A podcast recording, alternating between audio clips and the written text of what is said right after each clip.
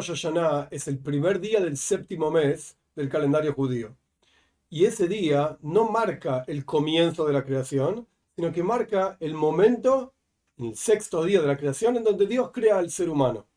Y la pregunta obvia es, ¿por qué el comienzo del año judío, Rosh Hashanah, la cabeza del año, lo que contiene la energía para todo el resto del año, etcétera, no está simbolizado, representado por el primer día de la creación, sino por el sexto día de la creación? Ni siquiera por el séptimo día de la creación, el sexto día de la creación, identificado como el día en que Dios crea al ser humano. ¿Por qué Rosh Hashanah es el día del nacimiento del ser humano? Una de las ideas detrás de esto es la siguiente. El comienzo de la creación representa el comienzo de la multiplicidad. Dios crea todo tipo de criaturas en diferentes momentos de los días de la creación, que en realidad nuestros sabios dicen que en el comienzo de la creación Dios creó todo junto, todo pegoteado, por así decir, y luego cada día fue como desarrollándose, revelándose, tomando forma una criatura específica que corresponde a ese día de la semana. Esto representa multiplicidad. Muchos objetos inanimados, muchas plantas, muchos animales, muchas cosas diferentes.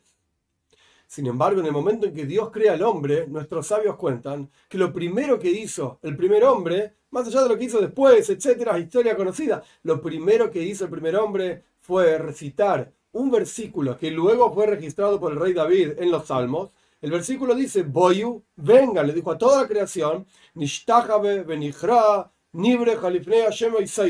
Vamos a prosternarnos, vamos a arrodillarnos frente a Dios, nuestro Hacedor. Es decir, el primer hombre tomó todos los elementos de la creación, esta multiplicidad que Dios mismo creó, para orientarlo y enfocarlo todo en una unidad, en una unicidad absoluta, es decir, todo enfocado para servir a Dios.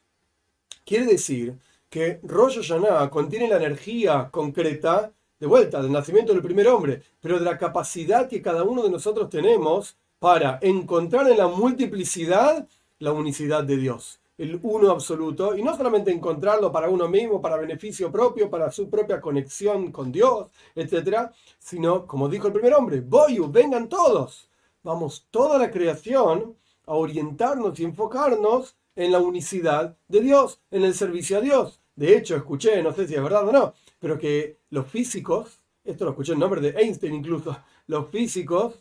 buscan en sus fórmulas aquello que reduzca toda la inmensidad, toda la genialidad en la creación del universo, toda la complejidad del universo en una sola fórmula. Pequeña, concreta, simple. Quiere decir que todos en la práctica estamos en búsqueda de la armonía, de la unicidad en el universo, en nuestras vidas personales, en nuestras vidas cuando las compartimos con los demás, en el mundo entero. Y esta es la razón, o por lo menos una de las razones por las cuales Rosh Hashanah es el día del nacimiento del primer hombre. Porque en la práctica es el día en que la razón por la cual Dios decidió crear este mundo, que es que todos lleguemos a Él y lo conozcamos a Él como único Dios, indivisible, infinito, etc., toda esta idea solamente surge, es decir, solamente se cumple a partir de la creación del primer hombre. Entonces Rosh Hashanah contiene toda esa energía y nos da a nosotros fuerzas para que a lo largo de todo el resto del año, cuando uno vive Rosh Hashanah como corresponde, cuando uno escucha el shofar cuando corresponde, cuando uno vive las horas de Rosh Hashanah con la seriedad que corresponde, aceptando a Dios como Rey por sobre nosotros, recitando los salmos que corresponden, que si uno recitó una vez los salmos, lo puede recitar diez mil veces más, utilizando el tiempo en la forma correcta, en Rosh Hashanah, esto nos carga, por así decir, de energía para que a lo largo de todo el resto del año podamos encontrar la unicidad de Dios en cada esquina del universo, dentro de nosotros mismos, y compartirlo esto con toda la humanidad, para que llegue el momento en el cual, como dicen los profetas, la carne misma va a percibir que la boca de Dios habló, es decir, cada uno de nosotros vamos a poder realmente ver con nuestros ojos de carne y hueso la unicidad de Dios en el mundo.